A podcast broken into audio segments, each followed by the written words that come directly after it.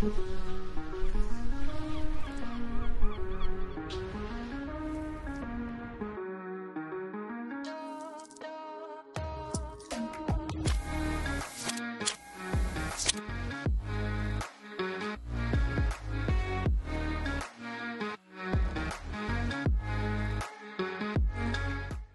noite, pessoal. Bem-vindos a mais um Pode Rolar Podcast. Voltamos com tudo. Tô até com visual novo. É, nas últimas semanas aí eu peguei uma gripe sinistra. Acho que muita gente que mora aqui em Manaus também pegou essa gripe. E vamos começar hoje um episódio muito especial com uma pessoa que começou até pedindo música. Eu vou falar qual é a música, vocês imaginem qual é a música. Eu vou colocar também aqui no primeiro comentário fixado um link para a plataforma da música, porque se botar no YouTube, a gente perde a monetização do vídeo. A música que ele escolheu é Tocando em Frente do Almir Sater. Bem-vindo, Carlos Oshiro. Terceira vez. Terceira vez pedindo música, né? Pô, é. Então eu agradeço novamente, né, Fernando, essa, esse convite pela terceira vez. E essa música, ela representa muito para mim. Primeiro porque o autor é um dos conterrâneos meus, né, lá do Mato Grosso do Sul. É ator também, né, já participou de várias novelas. E essa música, ela representa a nova economia. Quem já fez a minha imersão conhece essa música. E o refrão principal é Ando devagar, porque já tive pressa. Legal. Então eu também já andei muito rápido, sem curtir a paisagem, e hoje eu ando devagar porque já chorei demais também. Legal. Então acho que não tem empresário que não tenha chorado, principalmente na calada da noite, na madrugada, cheio de problema para resolver, e ali ele teve que fazer as suas reflexões. Então essa é a música. Se você conhece ou não conhece, dá uma clicada aí ou vai lá no, no YouTube e busque ela, que ela é muito legal. Preste atenção na letra. Legal, top demais. É, antes da gente começar, o Chiro, é, bem, é o seu terceiro episódio, né? O primeiro episódio, vou colocar aqui também o card aqui em cima, ó. O card vai pro primeiro episódio, onde a gente se conheceu nesse dia, falou sobre a sua história, falou sobre vários assuntos é, que, da- que- das bandeiras que você defende, nova economia, metaverso. Muito legal, análise comportamental, muito top mesmo. Depois, você veio para um segundo episódio aqui, que foi um episódio bem doido, né? Diga-se de passagem. Meio episódio, a gente fez uma pauta 100% criada pelo chat GPT.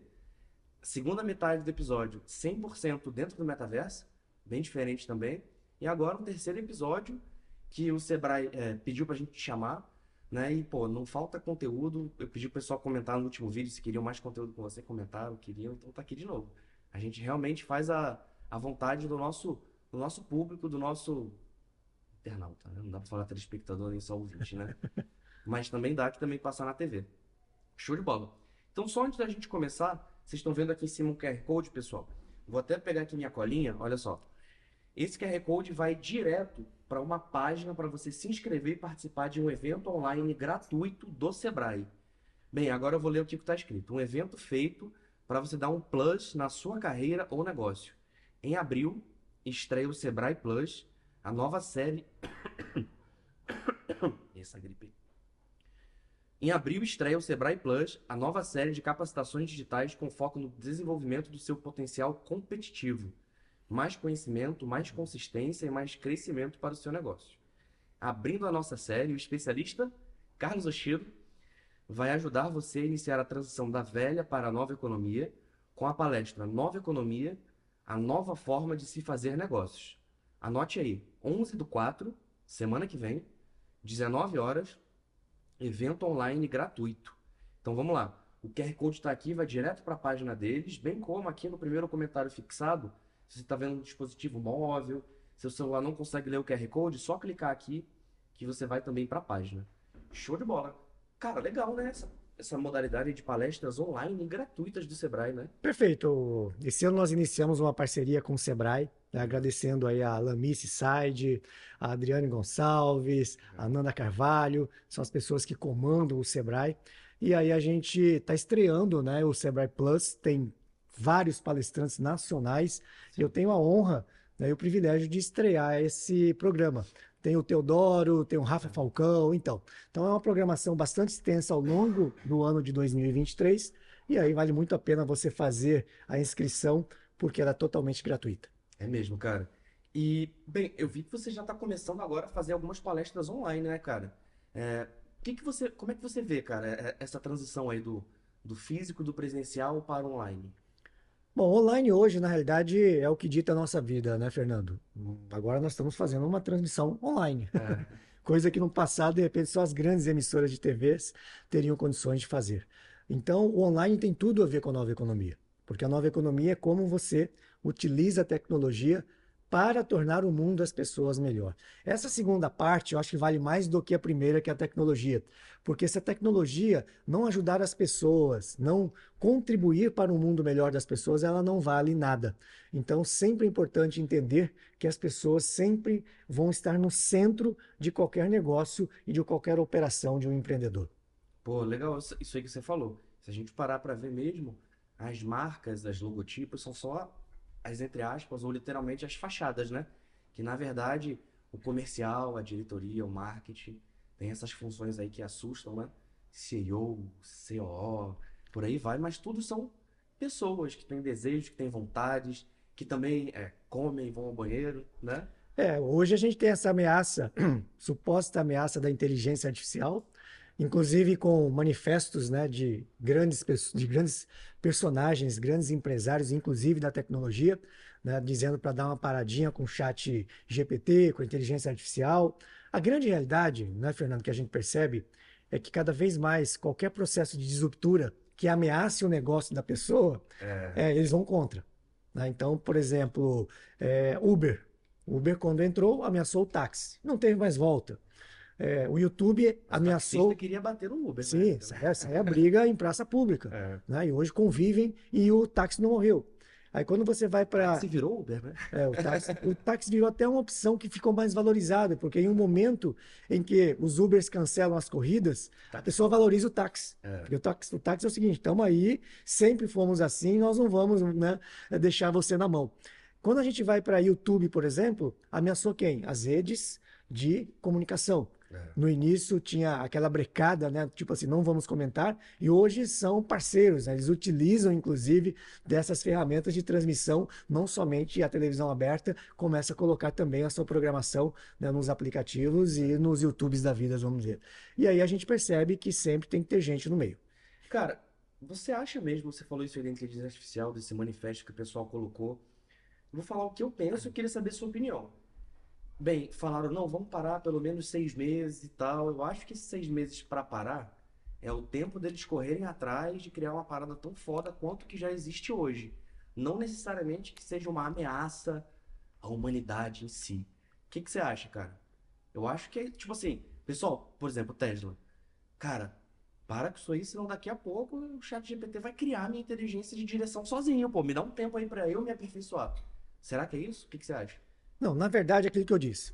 Toda tecnologia, ela acaba é, sendo um caminho sem volta. Não existe mais aquilo, olha, pare aqui que nós temos que repensar como é que a gente vai agir. Não funciona mais desse jeito. Ninguém falou, olha, para o Uber porque isso não funciona e vai acabar com o segmento. Não funciona mais assim.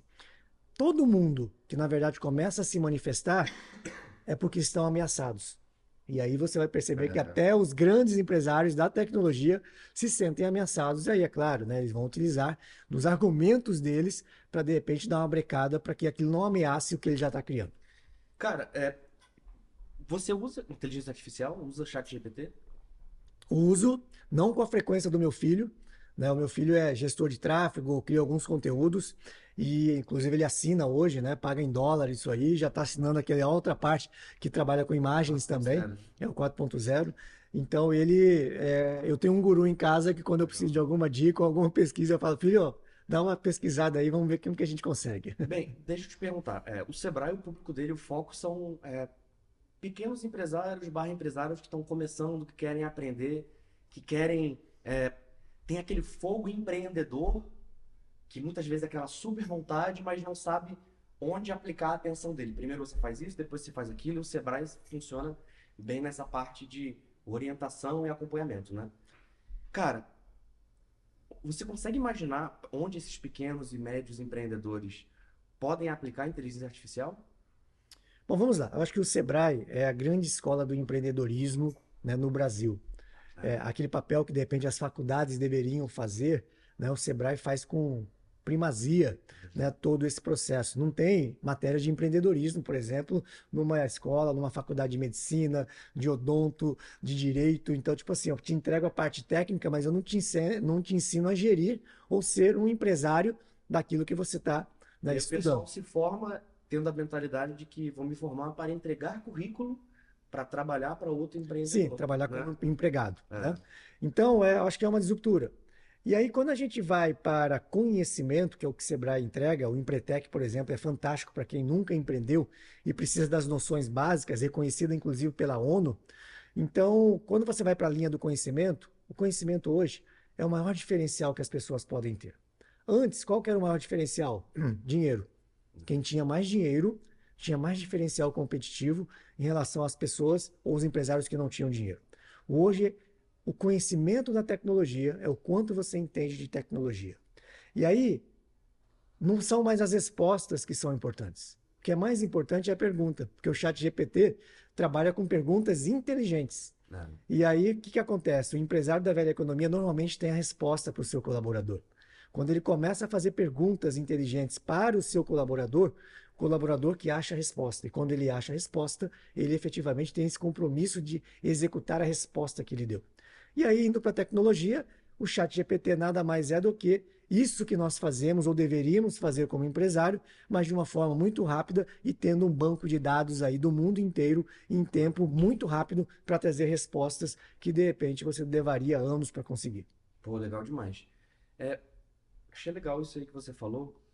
É, fazendo uma, uma outra analogia, vou te fazer uma pergunta. É verdade aquela máxima, aquela frase que falam que você, como empresário, para para crescer de forma inteligente, de uma forma é, mais eficaz. Você não pode centralizar o conhecimento em você, você tem que buscar ter uma equipe de colaboradores que seja mais especializada, entre aspas, mais inteligente, com mais conhecimento que você, dono da empresa? É, essa é a mentalidade do empresário da nova economia. O empresário da nova economia é o seguinte: ele joga o holofote para os seus colaboradores. O da velha economia, porque o da velha economia está muito ligado ao ego, ao poder, do tipo quem tem que aparecer aqui sou eu, quando a gente vai para a nova economia, o empresário quer ter pessoas melhores do que ele.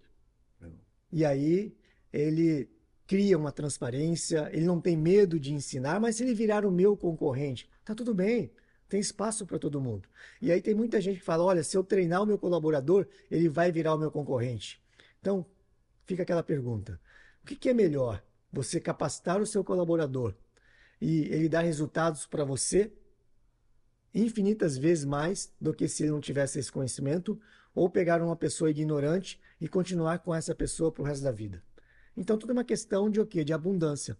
Quando você pensa em abundância, que é a palavra da nova economia, é que tem espaço para todo mundo e o meu objetivo não é derrotar o meu concorrente. O meu objetivo é me tornar mais atrativo porque eu torno o mundo das pessoas melhor. Caramba, incrível. É, sobre tecnologia ainda, Chiro, Bem, você falou que realmente a tecnologia ela gera uma descentralização no que antes era centralizado por, por poucas empresas barra poucas pessoas, né? Você acha que isso, você citou o exemplo do Uber, do YouTube, você acha que isso aí é uma, vai ser cada vez mais uma, uma constante na nossa vida daqui para frente?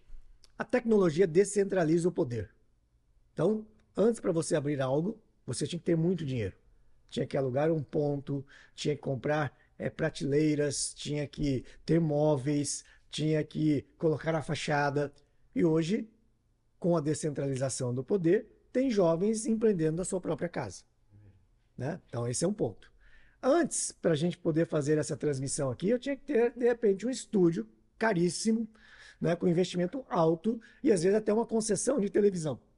E hoje, descentralizado o poder, nós temos vários podcasts rolando e muitos até da sua própria casa, né, com até a câmera do celular. Então, aí estão dois grandes exemplos de que essa descentralização faz com que tudo se torne mais democrático. E aí todo mundo compete de igual para igual. E aí quem é que ganha esse jogo não é quem tem mais dinheiro, é quem tem mais a sede do conhecimento. Cara, legal. E eu acho que no final das contas quem se beneficia mais ainda é o consumidor, né? Sim, porque, por incrível que pareça, antes, quando você lançava algo, ele vem com preço muito alto e o preço ia caindo conforme iam surgindo novas tecnologias. Hoje, essa mentalidade do empresário da nova economia é o seguinte: Como é que eu posso democratizar isso? Então você pode perceber que hoje, cada vez mais, a tecnologia está presente e está disponível para todo mundo. Hoje, todo mundo, independentemente de classe social, tem um celular na mão. Verdade. Uns com planos né, de internet é, infinitos e outro que de repente não tem essa, esse poder aquisitivo, mas ele vai em uma loja ou na empresa dele e utiliza o Wi-Fi da empresa e ele está incluído também. E o que é mais interessante? Com a Starlink agora do Elon Musk, a internet se tornou acessível até para as pessoas que estão no meio da floresta. E é uma coisa maluca, porque você entra no site, faz o pedido, a antena chega para você, você monta a antena, que é muito plug and play. Você coloca na tomada, a antena se mexe sozinha. Busca o sinal, não tenho. Pô, eu comprei, mas não chegou ainda, cara. Então, aí, cara, aí você vai, vai, vai democratizar a informação para as pessoas que não têm acesso à internet em todo o mundo. O, a pessoa nômade que mora no deserto, o ribeirinho que mora no meio da floresta, as tribos indígenas terão internet. Então, você começa a democratizar com, por um preço bem menor. Né? Lembra daquelas antenas né, parabólicas para pegar TV no passado? É mais ou menos aquilo. Né? Muito plug and play, acessível a todo mundo, e aí você consegue acessar de qualquer parte do mundo. Eu, como te falei é, em outros episódios, né, em outras conversas, eu era militar, né? Eu tenho muitos amigos espalhados pelos PEFs, né? Pelotões Especiais de Fronteira, pelo norte, que, de maneira geral. Toda a fronteira do Brasil. Bem, essa galera, quando ficava num PEF, três meses, tinha um revezamento, ia com a família, tudo lá, era praticamente uma experiência de isolamento. Isolamento total. Agora, sempre nos PFs tem um ou outro ali que compra uma, uma antena, o pessoal até racha É. a mensalidade, que também não é para a velocidade que entrega. Sim. Acho que é 200 e poucos reais por mês. Bem, a galera racha entre todos eles ali, tem uma internet top de qualidade, né? E tem gente no interior do estado fazendo isso, porque ele tem antena e aí vende o sinal de internet para os vizinhos. Caramba, que legal. Né? Então você vê que aí começa a gerar novos negócios até antes e inimagina- e imagináveis no, no- no- no passado. Legal, cara. É, cara, e vamos lá, uma outra coisa que é legal também é sobre, sobre a nova economia, que é a presença digital, né? Você acha hoje que, vamos lá, é, vou falar primeiro das empresas, depois a gente fala dos empresários. É importante estar presente hoje em todas as redes sociais. Se a gente vê, tem muitas, né? Tem TikTok, Kawaii, YouTube eu considero uma rede social hoje em dia. É, Instagram, Facebook, tem um, um site que não deixa de ser uma rede social. É importante essa empresa, Google Meu Negócio, enfim, tá presente em todos esses? Se você tiver tempo disponível ou tiver dinheiro para investir em uma equipe, sim. Só que a grande maioria não tem esse tempo disponível e não tem dinheiro para estar né, pagando pessoas para estar movimentando essas redes. O que é interessante é que hoje você tem muita conexão entre uma e outra e às vezes você posta lá no seu Instagram e já sai diretamente automático, desde que você configure, no seu Facebook. Então, eu acho que você tem que escolher algumas que são bolas da vez. Eu costumo dizer isso, né? Se você não tem toda essa estrutura, foque hoje, que é o Instagram, né? Com relação a resultados, para ser algo muito mais eficaz com relação a vendas. Tem o TikTok, mas não é tão comercial quanto o Instagram. Então, hoje é o Instagram, amanhã pode ser outro. E aí, ter um olhar, ter contas já nesses outros aplicativos e movimentando e entendendo o movimento para onde está indo né, é, a tecnologia. Legal. É, bem, a gente falou das empresas. Você acha que é importante, falou das redes sociais e tudo mais, é importante o empresário também estar presente? E aí uma outra pergunta acessória. É importante o empresário ser a cara do seu negócio? Ou é melhor ele colocar um modelo, enfim, o que que você acha? Bom, isso a gente já vem pregando há muito tempo, né, com relação ao empresário ser a cara do seu negócio. Se você trabalha com serviços, você é obrigatório, obrigatoriamente tem que ter a sua rede social pessoal. Porque ninguém compra o seu serviço. Na verdade, primeiramente, as pessoas compram a sua pessoa. E aí eu, vou- eu sou uma prova disso, porque isso que eu, que eu falo e que a gente prega há muito tempo, a gente também age nesse formato. E se na pandemia nós já não tivéssemos uma presença eh, digital forte nas redes sociais, provavelmente hoje eu não estaria aqui falando como um empresário, estaria quebrado. Então a gente surfou essa onda, continua surfando, e hoje por trás de um CNPJ forte você tem que ter um CPF forte também. Agora é claro, né, Fernando? Tem gente que tem empresários de mais idade, que não tem muita familiarização com rede social e nem com tecnologia, mas na geração dele tá de boa. Tipo assim, É. cara, eu não preciso disso, eu não gosto disso e tá tudo bem. Você tem que se sentir confortável, né, com relação a isso. Mas as próximas gerações, os herdeiros, de repente, eles têm que perceber esse movimento. De repente, quem já tem né, uma fortuna, já tem o seu sucesso já financeiro, é, de repente não precisa disso porque ele não gosta. E tá tudo bem. Só que as próximas que vão assumir têm que ter esse olhar muito claramente para o digital. Legal. É Uma das coisas que a gente sempre conversa sobre metaverso, né? É, não sei se você acompanhou o que teve de uma atualização que teve no Twitter agora, onde para você ter o selo de verificado, a gente até já falou sobre verificado algumas vezes, né? Para ter o selo de verificado no Twitter, o Elon Musk ele cortou praticamente todos os verificados porque ele criou uma assinatura, o Twitter Blue. Para você ser verificado naquela plataforma, você tem que pagar. Cara, eu vou te falar, eu assino e eu tenho um crescimento, tive um crescimento grande no Twitter. Então valeu a pena, apesar de ser um valor caro. É, acho que é 60 reais por mês. Caro uma coisa relativamente simples, né? Tem o seu valor, lógico. E a Meta, é, que é a empresa do, do Instagram, do Facebook e tudo mais, bem, ela tem o grande foco de desenvolver o metaverso. E, bem, como toda empresa de capital aberto, tem pressão de investidor, né? E aí, tá gastando dinheiro com o metaverso? Cadê o metaverso? O Horizon é, principal, Worlds, nem tá disponível no Brasil ainda. Aí saiu um negócio falando que nem os funcionários da Meta usam o metaverso. Aí o Mark Zuckerberg fica naquela, porra, preciso desenvolver isso de alguma forma, preciso deixar melhor. E aí o que que ele fez? É, tomando o Twitter como, como inspiração, eu acredito, ele lançou o Meta Verified, Verified, não sei como é que pronuncia exatamente o Meta Verificado. Que agora você compra o selinho do Instagram e do Facebook e eles também vão tirar o verificado de quem não assina e vão aumentar esse alcance. Para com esse dinheiro todo, pô, eles têm mais de 2 bilhões de usuários ativos.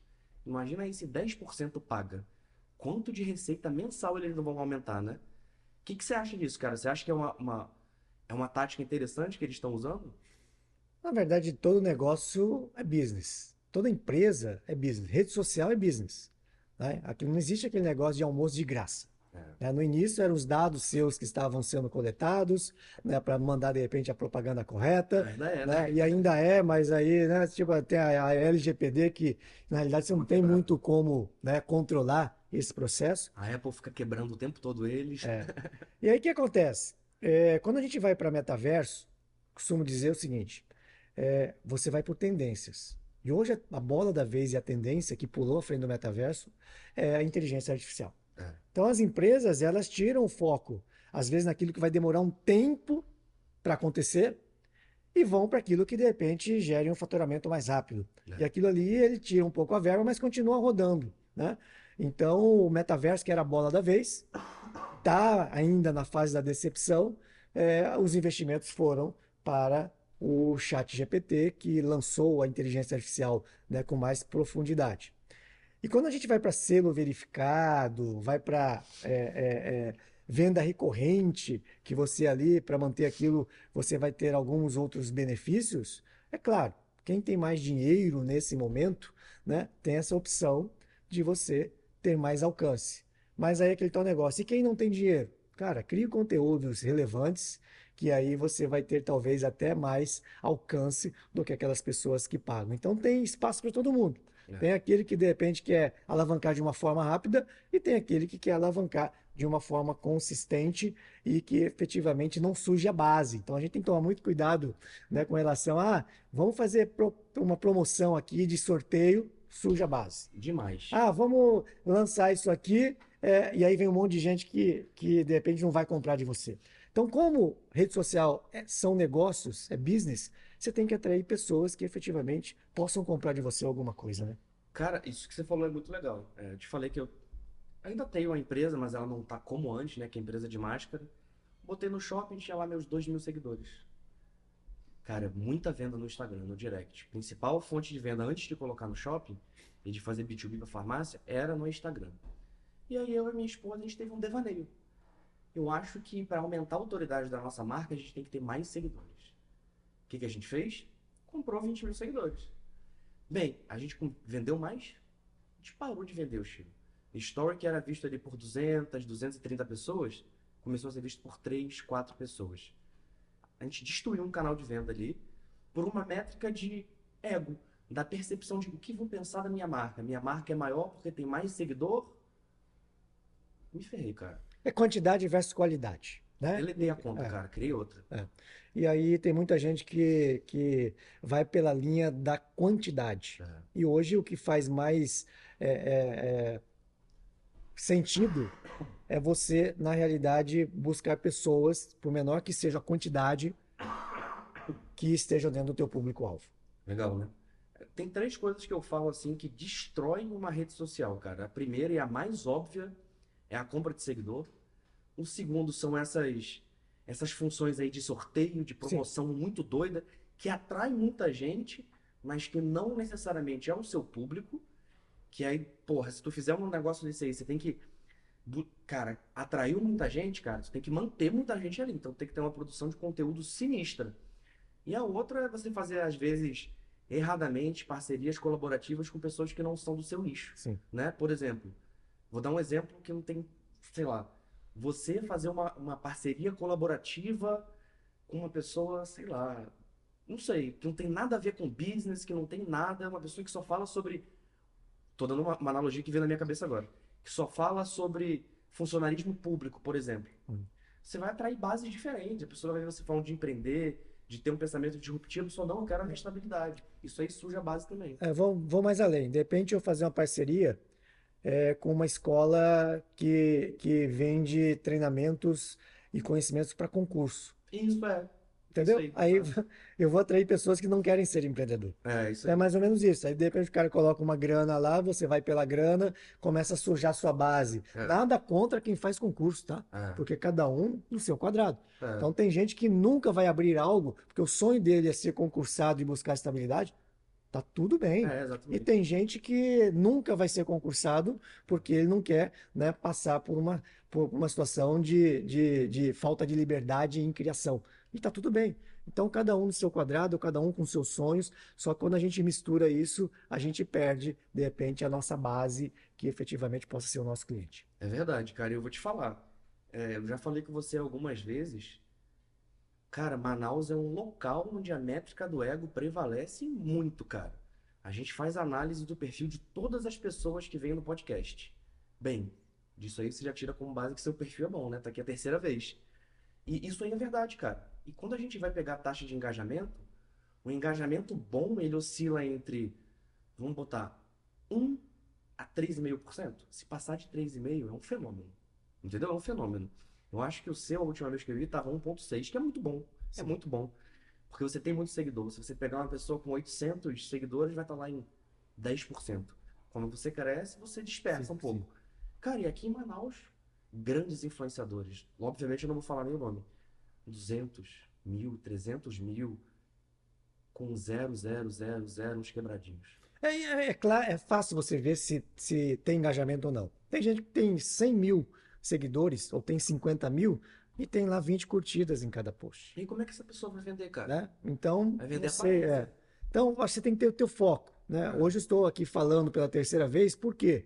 Porque uma empresa, que é o Sebrae, né, quer se conectar com o meu público. Quem é meu público? É o empresário. Então, a gente tem lá 21 Bem mil né? seguidores, 95% são empresários. São Legal. pequenos, médios e grandes empresários. Então, ele se conecta comigo. Então, é é essa linha que você tem que ter de estratégia, esse raciocínio. Você faz essa análise do seu público para saber quem é o pessoal, tudo mais? Sim, e o que é legal, né? É, é, eu, por exemplo, hoje eu tenho 73% do público de Manaus. Caramba, que legal, cara. Então, dos 21 mil, 73% é de Manaus. Então, a gente atinge muito Manaus, correto? Então, é, é, é, não é espalhado pelo Brasil. Tem gente que tem 20% de Manaus. Aí o cara anuncia com o cara, vai pegar clientes de fora que nunca vai comprar aqui. É, Então, tem que ter essa noção. E por incrível que pareça, 58% são mulheres. caramba. né? É, do público feminino. E a maior faixa etária minha, tipo assim, 70% está na faixa ali de 25 anos a 49, que de repente é a faixa mais produtiva, é a faixa que efetivamente tem a sua renda própria e tenha mais condições de comprar. Então, por isso que a gente atrai outras grandes marcas também que têm interesse no nosso público. Quase isso. Se você quer falar com empresários, Sim, fala com o Chiro. É tipo Sim. isso. é mais ou menos isso. legal. Cara, sempre teve nos seus planos, é, bem, você hoje, cara, antes, antes até de falar o que eu vou falar, a Targo é uma grande empresa, mas ela do lado do Carlos Oshiro é uma pequena empresa. Eu acho que você, como empresário, você, você entendeu a minha analogia. O seu nome como empresário, ele ultrapassou a sua empresa, né? Que é muito legal. E aí você tem a Targo, e o que eu acho legal é que você não, não tem a Targo com uma cartela de produtos. Você tem um arroba para cada produto, né? É, de onde que veio essa sua estratégia de ter vários produtos diferentes? Mude o nome do que você vende e você terá um novo produto. Então, para você que está nos assistindo aí, pegue a sua, o seu mix de produtos, pegue dois ou pegue um apenas e fala como é que eu posso vender esse produto de forma diferente. Então a gente tem a Targo Consultoria e a gente tem subprodutos com marcas próprias utilizando o mesmo CNPJ. Ah. Então, às vezes, as pessoas querem montar um negócio e já querem abrir um outro CNPJ. É, é, já é difícil para abrir empresa, para fechar é mais difícil ainda. Então tem que tomar muito cuidado com isso. Então a gente tem a Targo, tem a escola de atendimento, temos o CEO Mentoria, que aí é a minha pessoa física, e tem a Gisele Oshiro, que é inteligência emocional e hipnoterapia. Então você vai perceber que a gente tem três marcas Agora falando. A imersão da nova economia, que é um arroba novo também, né? Da, empresários da nova é, economia. É, empresários da nova economia. E ali é onde os empresários que já fizeram a nossa imersão né, nos seguem e a gente tem ali um, uma, um relacionamento um pouquinho mais próximo com relação a conteúdos nas redes sociais. Legal que você colocou um patrocínio no Amazonas, né? Futebol Clube, Esporte Clube, não sei, Amazonas. Amazonas Futebol Clube. Está né? como escola de atendimento, né? não está como Targo. É, muita gente pergunta por que você patrocinou o Amazonas Futebol Clube? Primeiro, é, os diretores fizeram a imersão na nova economia. Então é um, é, um, é um time da nova economia, onde eles não estão preocupados apenas com o futebol. É, agora, no, no, último jogo, por ser abril, o mês, o mês do autismo, né, eles fizeram alguma ação voltada para autistas. É, no caso do, da última cheia que teve aqui com por causa de alagamentos e tal, eles fizeram ações sociais juntamente com a torcida para conseguir alimentos para distribuir para as pessoas que foram afetadas por essa catástrofe. Então você vai perceber que é um time que tem esse olhar. E o, e o Amazonas é a marca. Então, no momento que você patrocina o time do Amazonas, você está linkando o seu nome a uma marca poderosa que nem nós sabemos é, o quanto ela tem valor no mundo. Né? E aí, como o Amazonas tem a ver com, com turismo também, a gente pegou a escola de atendimento, que ajudam as pessoas a atender, a ensinar as pessoas a atender melhor o turista. Então, tem muito link. E agora com o campeonato da Copa é, do Brasil, ah, Campeonato Brasileiro, Série C. Então, é um dos primeiros times com três anos de vida já ir para a Série C.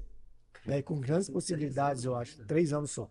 Já foi para a Série C. Saiu da D, foi para C e com três anos já está disputando agora a final do, do, do Barezão.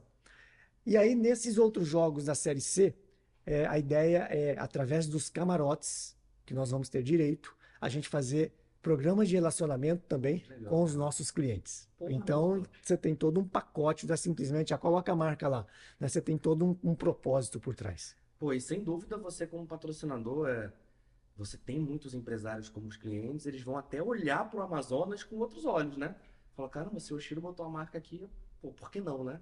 Sim. Aí tem uma parceria também de linkar o nome né? de repente ao empreendedorismo, ao público que de repente o Amazonas quer. É, existem estratégias de presentear camisas do Amazonas para empresários, né, com escola de atendimento atrás e o nome do empresário também nas costas. Legal. Então aí você vai gerando valor também, né, do Amazonas Futebol Clube junto ao público empresarial. Cara, vamos lá, escola de atendimento. Eu acredito que seja uma tem um grande desafio aí. Hoje, se a gente pegar de maneira geral e a gente Queria que você diagnosticasse isso para mim e falar quais são os desafios para a gente melhorar isso. Quando a gente compara muitas vezes o atendimento de uma maneira geral de Manaus com São Paulo, com Curitiba, com outros centros, os feedbacks normalmente não são positivos. Eu acredito que eu queria saber é, qual é a sua percepção disso. Você acha que tem algum motivo para isso? E quais são os desafios que você, tendo a escola de atendimento, pode fazer para auxiliar, barra sanar esses, essas dificuldades para a gente ter um atendimento primoroso aqui na nossa região? Bom, primeiro, primeiro ponto, o mau atendimento ele não é uma peculiaridade apenas de Manaus. O mundo inteiro tem lugares com maiores proporções ou menores de mau atendimento. São Paulo, que é de repente o maior polo da gastronomia e do comércio no Brasil, há 20 anos atrás era muito ruim o atendimento. Sofrível. E hoje você vai em São Paulo, em qualquer restaurante, você vai ser muito bem atendido, ainda mais se for aqueles Tem grandes restaurantes. chave aí em São Paulo? Teve uma virada de chave com relação a isso. Quando a gente lembra de atendimento, encantamento, a gente lembra basicamente também dos Estados Unidos e Orlando. Só que lá é o seguinte, por que, que as pessoas atendem bem? Porque lá o garçom, ele não tem salário, ele ganha taxa de serviço. E a taxa de serviço nos Estados Unidos varia de 15 a 20%. Então, olha a maluquice, aqui é 10. São Paulo já cobra 13%. Se qualquer restaurante você for em São Paulo é 13% a taxa de serviço. Então lá o garçom ele tem um interesse de atender bem, porque ele vai ganhar a taxa máxima, que são 20%, que não é pouco. Então você vai você vê que são 20% além daqueles 100 reais, vamos dizer assim, que você compra, que você paga, são 120 reais.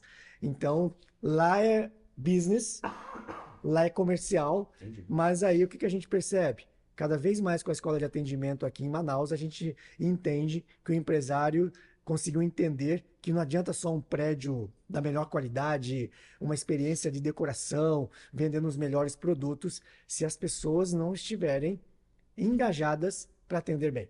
Muito E normalmente no passado, há não muito tempo atrás, né, você tinha loja que abria amanhã, estavam recrutando pessoas hoje. Aquela fila de gente. Então você imagina, o cara investiu né, uma fortuna naquilo e esqueceu do mais importante, é como é que as pessoas vão ser recebidas dentro desse estabelecimento. Caramba, legal.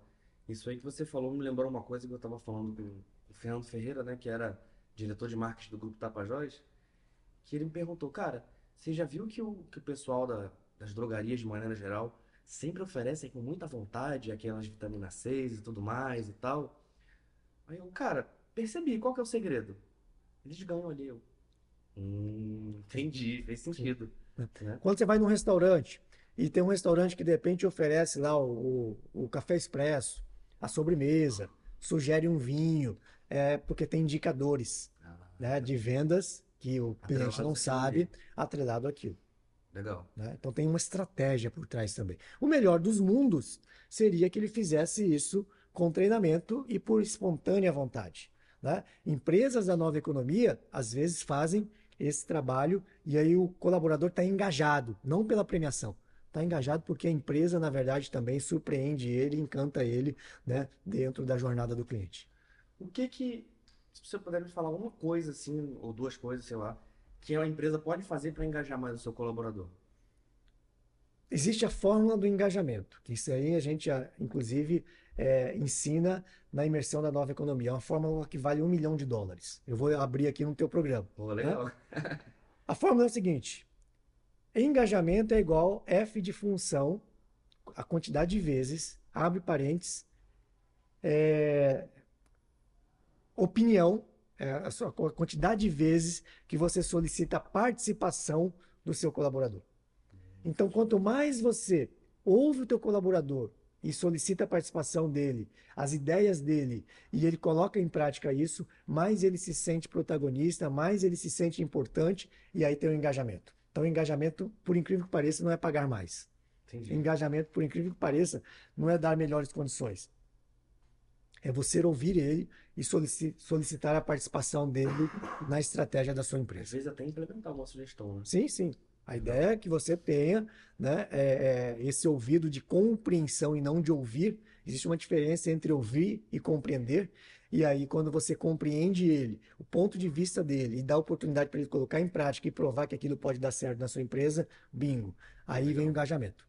Show de bola. Pessoal, daqui a pouco a gente vai entrar mais em detalhes aí do evento do Sebrae. Tá aqui o QR Code deles, para você já se inscrever online e gratuito, né? Não tem por que ficar Do de fora. conforto da sua casa. Né não? Pode botar na TV, ver no celular, onde você quiser. Show de bola. Daqui a pouco a gente vai estar falando mais, não deixe de acessar o QR Code.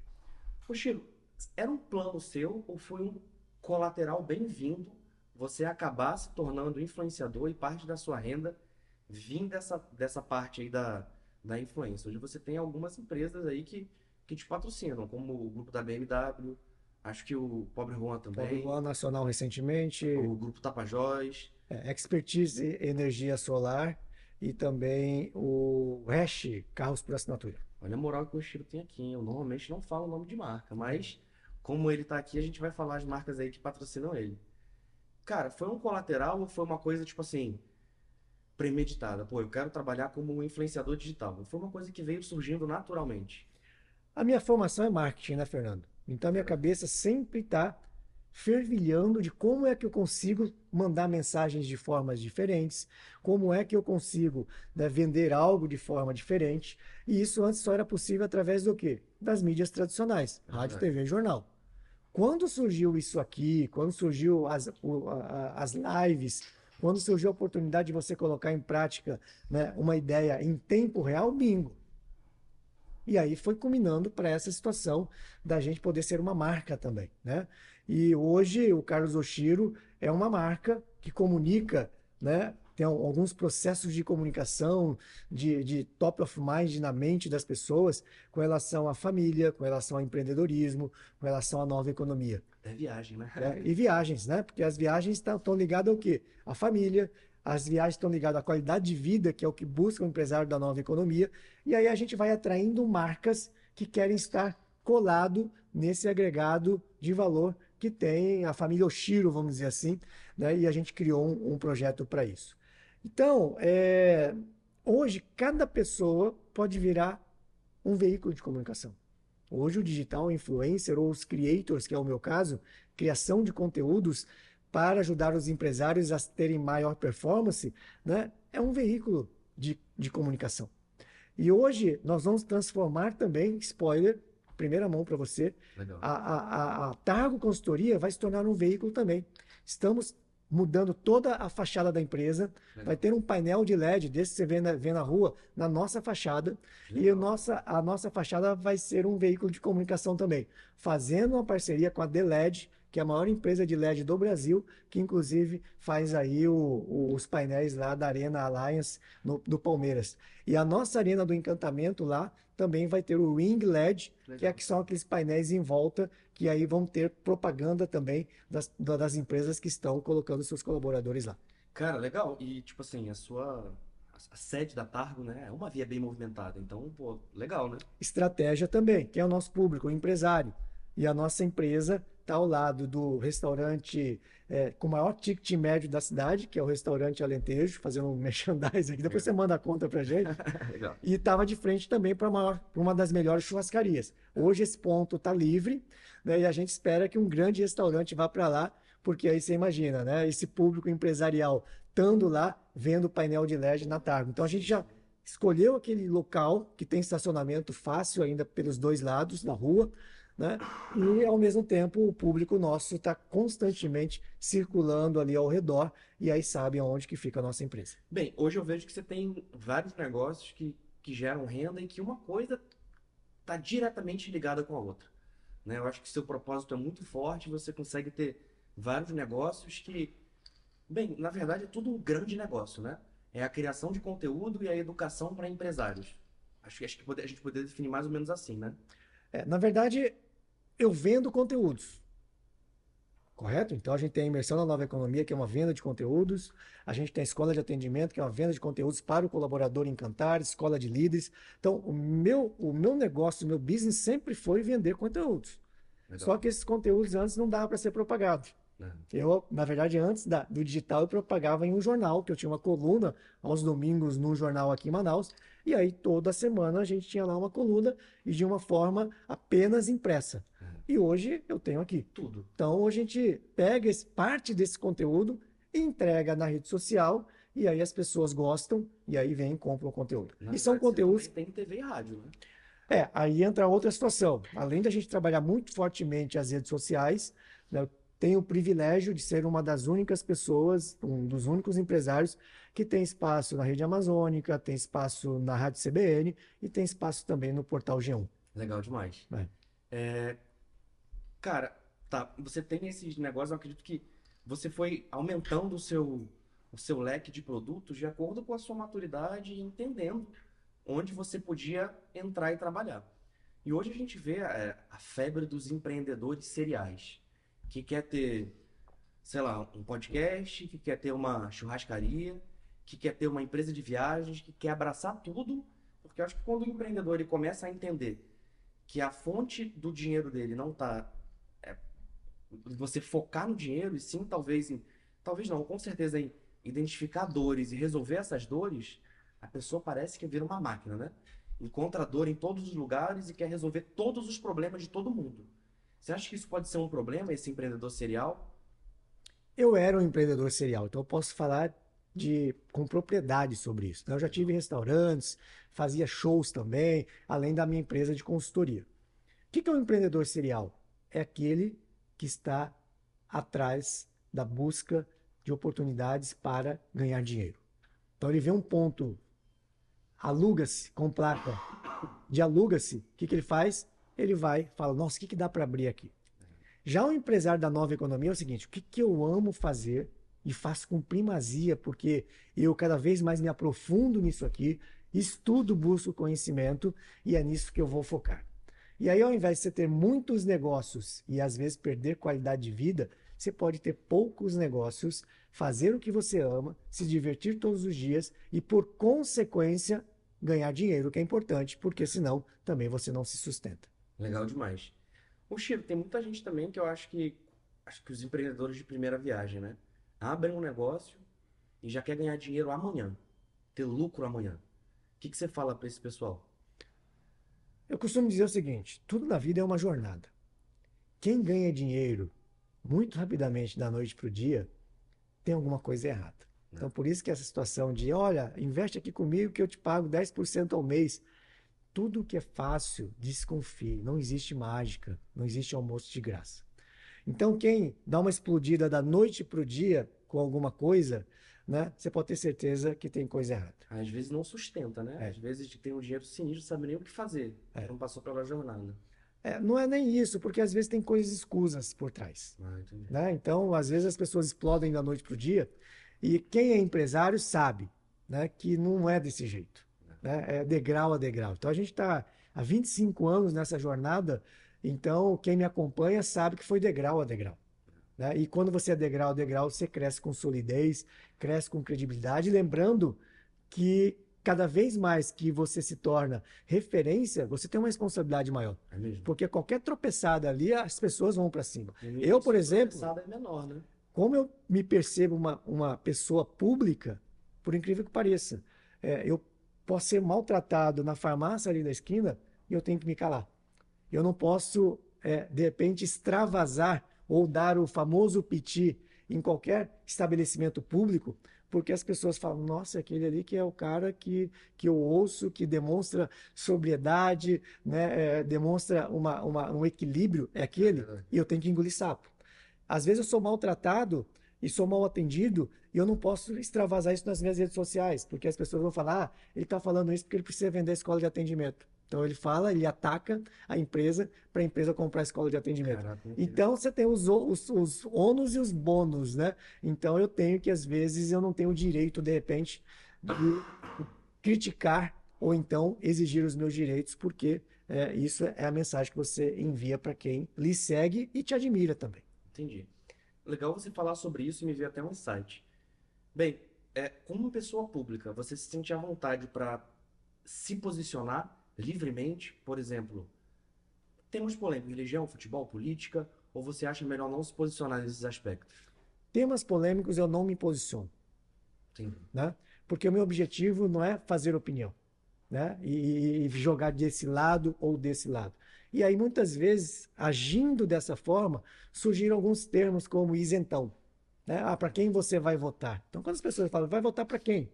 Eu falo, cara, agora é, eu tenho que dar satisfação para você, o voto é secreto. O voto é secreto. É. Né? Eu sou obrigado, eu, eu abro o meu voto se eu quiser. É. E aí você tem que né, ouvir várias situações e aí você simplesmente se blinda. Então, é, é, a, a gente tem que se posicionar sobre temas que você tem conhecimento. Legal. Por exemplo, teve um tema agora recentemente que eu fui lá na Rádio CBN, na minha coluna, e me posicionei com relação a se abaixar, se agachar para atender um cliente no restaurante. Então tem uma rede de restaurantes né, que foi atacada porque o garçom se abaixava, era sugerido ele se abaixar para atender o cliente. Qual que é? A rede Outback. É, eu já eu imaginei que fosse, eu já vi isso algumas vezes. Né? E aquilo eu achava legal. Qual que é o objetivo daquilo? Para que ele fale de igual para igual para você. Dá- é, eu nunca tinha pensado nisso, mas realmente dá uma sensação de proximidade. Mas é uma sugestão. Por quê? Você não pode obrigar. E aí me vem à mente o seguinte: é, qual é a porta de entrada e o pré-requisito principal para se atender bem? Sorrir, Ah, né? Então, o que que acontece? Só que tem gente que já tem um sorriso estampado no rosto, tem gente que são pessoas mais sérias. Eu, por exemplo, sou uma pessoa séria. E quando eu sorrio, né, que encontro com as pessoas, eu estou me educando para isso, para eu me tornar uma pessoa mais afável, mais comunicativa e mais, eh, vamos dizer assim, eh, eh, aberto para se comunicar com as pessoas. E aí quer dizer então que se a empresa fala, olha, você tem que sorrir, né? É, é- é- é sugerido você sorrir porque isso faz parte do atendimento, a pessoa fala, mas eu não quero sorrir. Até que ponto vai o limite do que pode e do que não pode? né? Então aí você coloca esse questionamento, porque daqui a pouco, né, é, se a pessoa não quiser sorrir, ou não quiser dizer o nome, ou não quiser se- seguir a rotina do atendimento, quer dizer que ele sofreu um assédio. Entendi. né? Então é é uma linha mui- muito tênue, mas nesse aqui eu consigo me posicionar porque a gente né, mexe com isso. Então fica essa linha tênue, até o que pode e o que não pode. Se o empresário chegar, por exemplo, eu tô te contratando, você fala, pô, não costumo sorrir, não gosto e tal, e o empresário falar, cara, é, é comprovado, tô dando um exemplo, tá? É comprovado que isso aí faz o atendimento melhorar, até sua comissão aumenta, tudo mais. Bem, mas eu não posso falar que funciona ou não funciona. Às vezes você tem suas próprias técnicas e pode ser que você venda bem. E fazer aquele teste de três meses, analisar o desempenho da pessoa. Se ela for péssima, rompe o contrato ali, mas se for muito bem, do jeito dela, mantém. O empresário tem a opção de fazer isso? Ou, ou não? Então, Ou seria é, tipo abusivo isso, esse exemplo que eu dei? o que que acontece? A gente faz clientes ocultos. O que que é o cliente oculto? São pessoas que você manda na- nas empresas Ah, legal. para avaliar se ela está cumprindo aquele treinamento que ele recebeu. E o que que é um treinamento?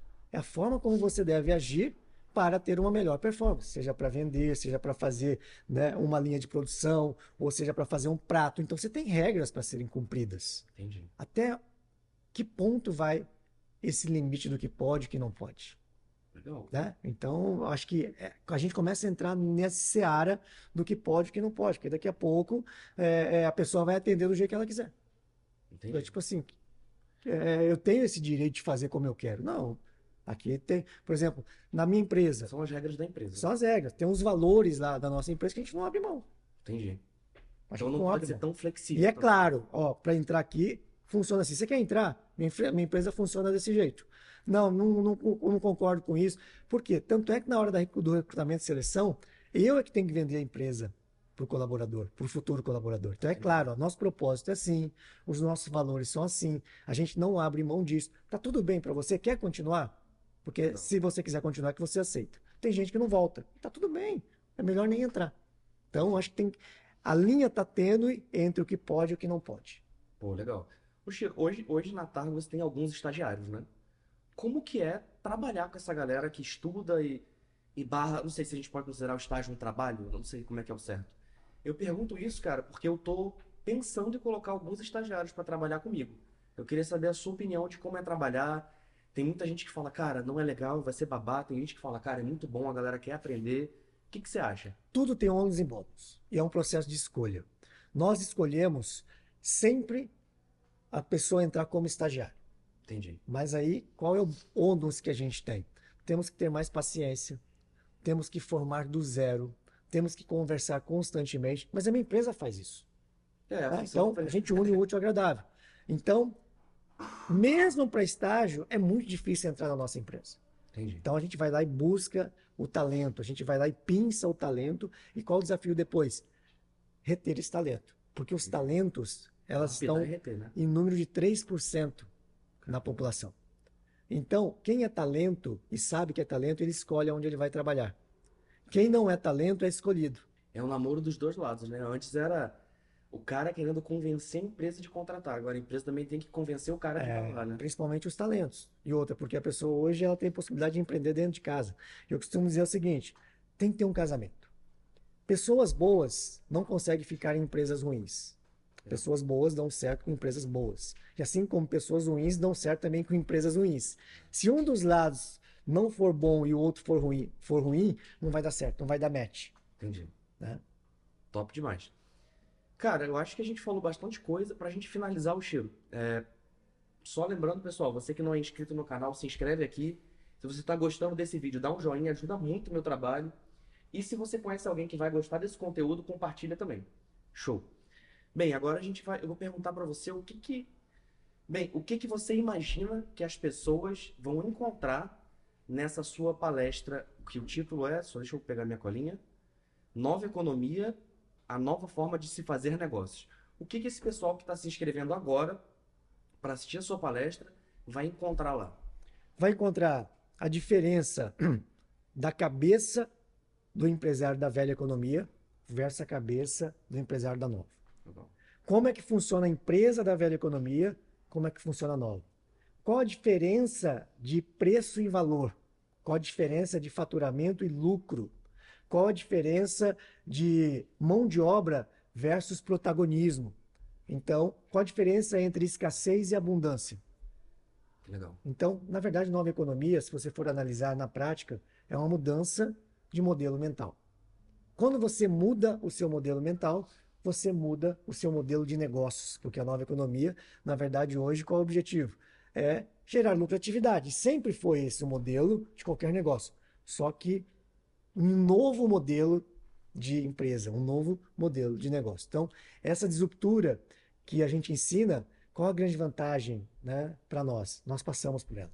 Eu era empresário da velha economia, tenho 55 anos, trabalhei para empresários da velha economia, aprendi a fazer negócios da velha economia e eu tive a aprender a nova economia e principalmente transitar. Então a gente sabe cada armadilha, cada obstáculo, cada vírgula dentro desse processo. E é isso aí que a gente tem cada vez mais levado para os empresários aqui de Manaus. Caramba, top demais, Oshiro. Caramba, gostei. Sempre são assuntos muito legais que a gente trata aqui. Terceira vez não pode rolar. Caramba. Bem, eu acredito que a recíproca é verdadeira, né? Você ter aceitado três vezes participar aqui com a gente. Muito obrigado por participar aqui com a gente. Vocês, se estiverem gostando, comentem aqui que a gente chama o Oshiro mais vezes. Perfeito, eu que agradeço. Né? Eu que conheci você lá em um shopping, que já era disruptivo. É. Hoje você está com esse estúdio aqui no meio do Vieralves. E é muito legal ver você cada vez mais crescendo, não só em audiência, mas crescendo também em qualidade, em desenvoltura aqui nas entrevistas. Né? A gente percebe que cada vez mais você está mais craque na comunicação, né? na, na, na, na arte de, de, de fazer os seus podcasts. Então tá de parabéns em vários aspectos. Eu fico muito feliz por isso. Show de bola, brigadão, Chiro. Então é isso, pessoal. Tamo junto. É, esse é o nosso último episódio da semana. Eu ainda tô me recuperando. Esse dia que eu dei uma- umas tossidinhas aqui durante o episódio. Mas na semana que vem tem mais. Semana que vem já volta com força total. Valeu, tamo junto. Até a próxima.